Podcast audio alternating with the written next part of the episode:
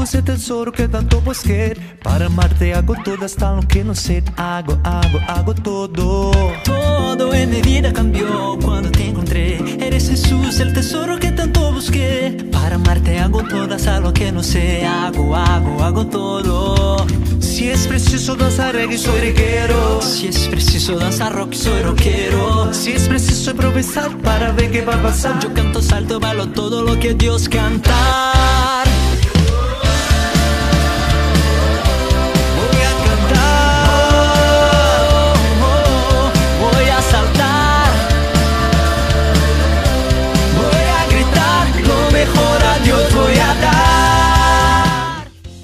Primer podcast vamos a hablar de amor y sexualidad. Y para esto quería comenzar con una situación de San Juan Pablo II. El hombre no puede vivir sin el amor. Él permanece para sí mismo un ser incomprensible. Su vida está privada de sentido si no se le revela el amor, si no se encuentra con el amor, si no lo experimenta y lo hace propio, si no participa en él vivamente. Entonces, hablar de sexualidad humana es hablar sin duda de amor. Es el anhelo de todo corazón, de hombres y mujeres, todos nosotros tenemos un anhelo de amar y ser amados. Esta sed es capaz de llenar todas nuestras acciones.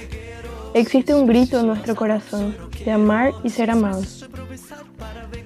Y nuestra sexualidad, como dice el Catecismo de la Iglesia Católica, afecta todos los aspectos de nuestro ser en nuestra unidad de cuerpo y alma, y habla particularmente de la afectividad, de la capacidad de amar y procrear. Nosotros somos obra de Dios, y Él es amor, y al crearnos a imagen y semejanza suya, Él escribe en la humanidad, en nuestra humanidad de hombres y mujeres, la vocación, y la capacidad, responsabilidad de amor y comunión. La verdad de nuestra sexualidad es esa. Hoy en día es muy común pensar que hablar de sexualidad es hablar de genitalidad, por ejemplo. Pero es mucho más que eso. San Juan Pablo II va a decir que el cuerpo es el sacramento de la persona.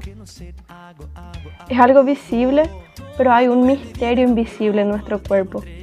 Nuestra sexualidad es la belleza de haber sido creados diferentes, hombres y mujeres, pero diferentes, para complementarse. La diferencia que es una invitación para el crecimiento en el amor, aunque haya sido herida por el pecado original. Eso se mantuvo en nosotros, el deseo por amar y por ser amados. Toda esa experiencia a la cual Dios nos creó esconde el misterio de Él mismo, de un Dios que es Trinidad, es movimiento de amor, un Dios que no es solitario, un Dios que es comunión. Nuestros cuerpos, nuestra sexualidad, hablan de un misterio de Dios. Sin embargo, después del pecado original se hace muy difícil para nosotros poder ver y percibir a Dios en nuestra sexualidad y vivir a partir de eso. Solo que Jesús vino para redimirnos y nuestra sexualidad no quedó afuera de la salvación. Él vino para hacer nueva todas las cosas y todo en nosotros, por más de que tengamos nuestras heridas. Las elecciones que hicimos a lo largo de nuestra vida tal vez haya sido causa de muchas heridas en nuestra sexualidad. Eso no tiene la última palabra. En Jesús cada uno de nosotros puede ser nuevo y así experimentar de una sexualidad redimida, de una sexualidad que fue salvada. Eh, pero sin embargo, creo que es necesario despertarnos para la necesidad de una mirada nueva y de una mirada llena de esperanza sobre la sexualidad humana. Vemos que cada vez más personas que buscan en tantas relaciones sexuales llenar los vacíos de sus corazones a través del placer por el placer, creyendo que eso va a matar la sed de amor que hay en el corazón del hombre y de toda mujer. Pero es necesario ser despertado para la esperanza de que existe un sentido diferente, existe un sentido que nos llena de plenitud en el amor, a través de una vivencia de la sexualidad según lo que Dios desea para nosotros. Una vez yo escuché de una médica que es miembro de la, miembro de la Pontificia Academia para la Vida en el Vaticano la siguiente colocación de que nosotros necesitamos acoger el don que nos fue dado para poder hacer una ofrenda de amor. Y ella hablaba del cuerpo, de nuestra corporeidad, de nuestra sexualidad. Nosotros solo podemos hacer una ofrenda de sí mismo cuando yo acojo a mí, cuando yo me acojo a mí mismo. Cuando existe una acogida profunda de tu masculinidad y feminidad, no de una forma exterior, sino de lo que sos, de, de tu ser más profundo. Solo quien consigue vivir esta acogida, consigue vivir una profunda y radical ofrenda de amor, como por ejemplo puede ser el matrimonio. Y ahora quería entrar en temas más concretos y comenzar haciéndoles una pregunta que puede ser muy interesante en el contenido de la respuesta que, a la que queremos, queremos llegar eh, en este podcast. ¿Por qué Dios nos creó como seres sexuados? Dios podría habernos creado como ángeles, por ejemplo. Basados en las Sagradas Escrituras y en esa lectura del plan original de Dios para el hombre y la mujer, nosotros podemos afirmar que Dios nos creó como seres sexuados por un simple hecho, que es la capacidad de amar. Dios nos creó como seres sexuados para poder amar. Porque a través de nuestra sexualidad entendida en el sentido amplio, es que nosotros expresamos nuestro ser personal como hombres o mujeres. Como hombres o como mujer, nosotros nos expresamos como personas y es a través de nuestra sexualidad masculina o femenina que somos amados. Porque inclusive no hay como vernos a nosotros disociados de nuestra sexualidad.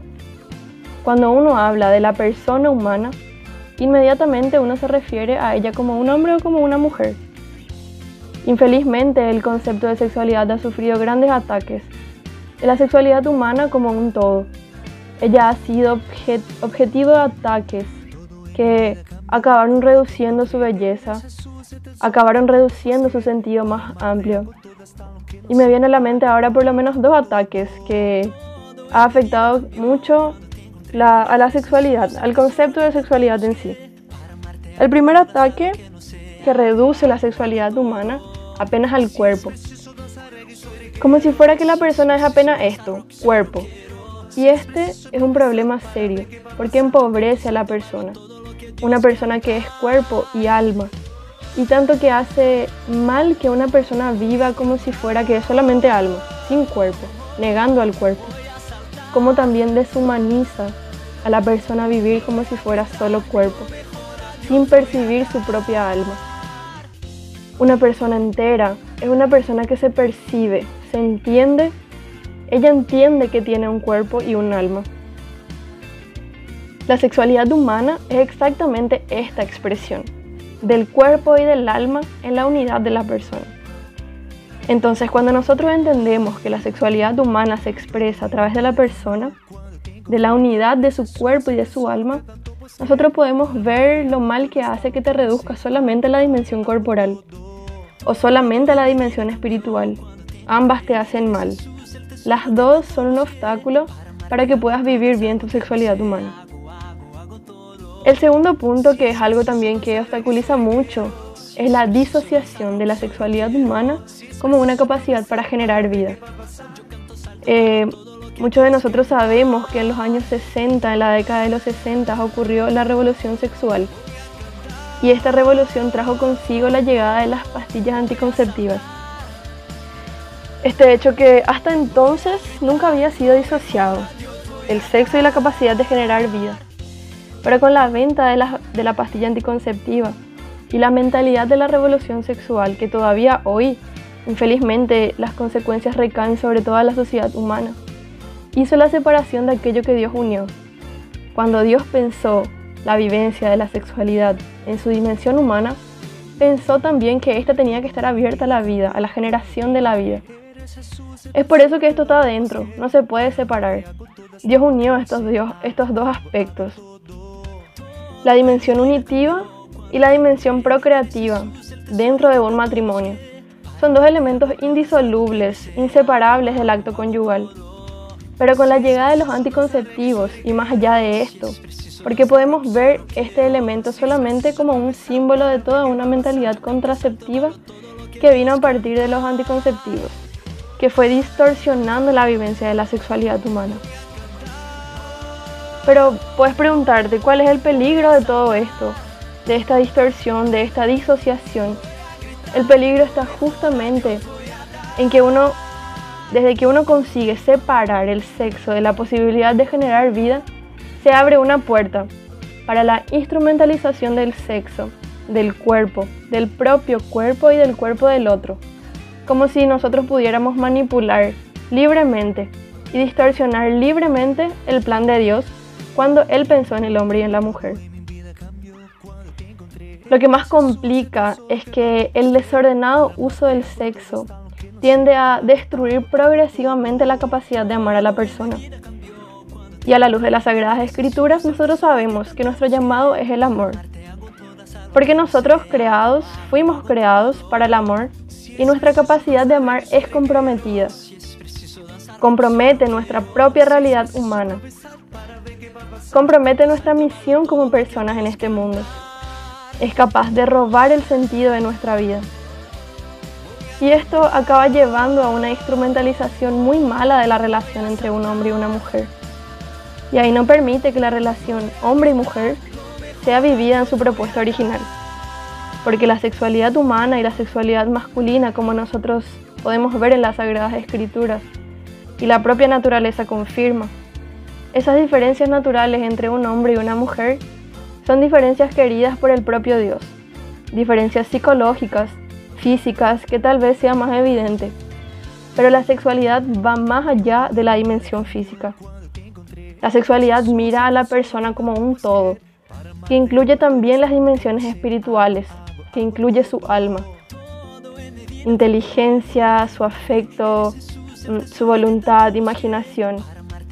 Este conjunto de expresiones humanas presentes en el hombre y en la mujer que expresan la sexualidad masculina y la sexualidad femenina. Y podemos hablar también de una tercera distorsión tan presente en los días de hoy, que es la negación de estas diferencias entre hombres y mujeres, intentando tacharlas de, de diferencias apenas de origen cultural, como si la biología no tiene nada que ver, como si el cuerpo no tiene nada que ver, como si todo no pasase del ámbito cultural. Las ideologías, y aquí yo cito de manera más clara la ideología de género, ella hace esta afirmación. La ideología de género dice, como afirmación primaria, que las diferencias hombre y mujer no es la biológica, sino que es la cultural. Ella es construida. Pero si ella es construida, siendo ella construida, ella puede ser desconstruida. Porque queda a la libertad, a nuestra libertad, a nuestro querer, a lo que nosotros pensamos o no manipularla para un lado y para el otro. Es la vieja tentación de Adán. Serán como dioses, conocedores del bien y del mal. En el fondo, en el fondo, nosotros hombres estamos siempre intentando una forma de manipular, de organizar, de reorganizar quizás el designio de Dios según nuestra imagen y semejanza. Es más una fase del pecado original distorsión del plan original de Dios para crear un propio plan según nuestra imagen y semejanza. Pierdo la noción de que soy criatura y en la ilusión de ser Dios yo defino lo que es bueno y malo, lo que es correcto o incorrecto. Inclusive yo me defino, yo me redefino. Yo no soy aquello que la naturaleza sugiere, yo soy lo que decido ser. Entonces, esta distorsión afecta mucho la vivencia de la sexualidad humana, especialmente en los días de hoy. Exactamente porque él roba la gran riqueza de la sexualidad que es la complementación del hombre y la mujer. Porque las diferencias que existen entre nosotros, la verdad son riquezas. La diferencia nunca fue un problema. La diferencia es una riqueza porque nos ayuda a, a complementarnos y también nos enseña a amar. Estas diferencias, hombre y mujer, hacen parte de la propuesta original de Dios. Y obvio que estas diferencias naturales también se expresan en la cultura, porque vivimos dentro de un ambiente cultural. Entonces, vos en cualquier cultura del, universo, del mundo, vas a encontrar estas diferencias claras entre hombres y mujeres. Y también vas a encontrar papeles culturales inherentes al hombre y papeles culturales inherentes a la mujer. Pero si, si analizas bien, vas a notar que muchos de los papeles sexuales de hombre y de la mujer están ligados a los dones naturales que Dios nos dio, que Dios dio a la mujer, pero que también Dios dio al hombre. Y estos van siendo potencializados, retroalimentados por la cultura.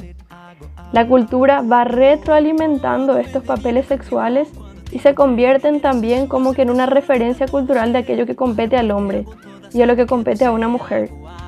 Y que no es de ninguna forma como las ideologías quieren decir, una esclavitud.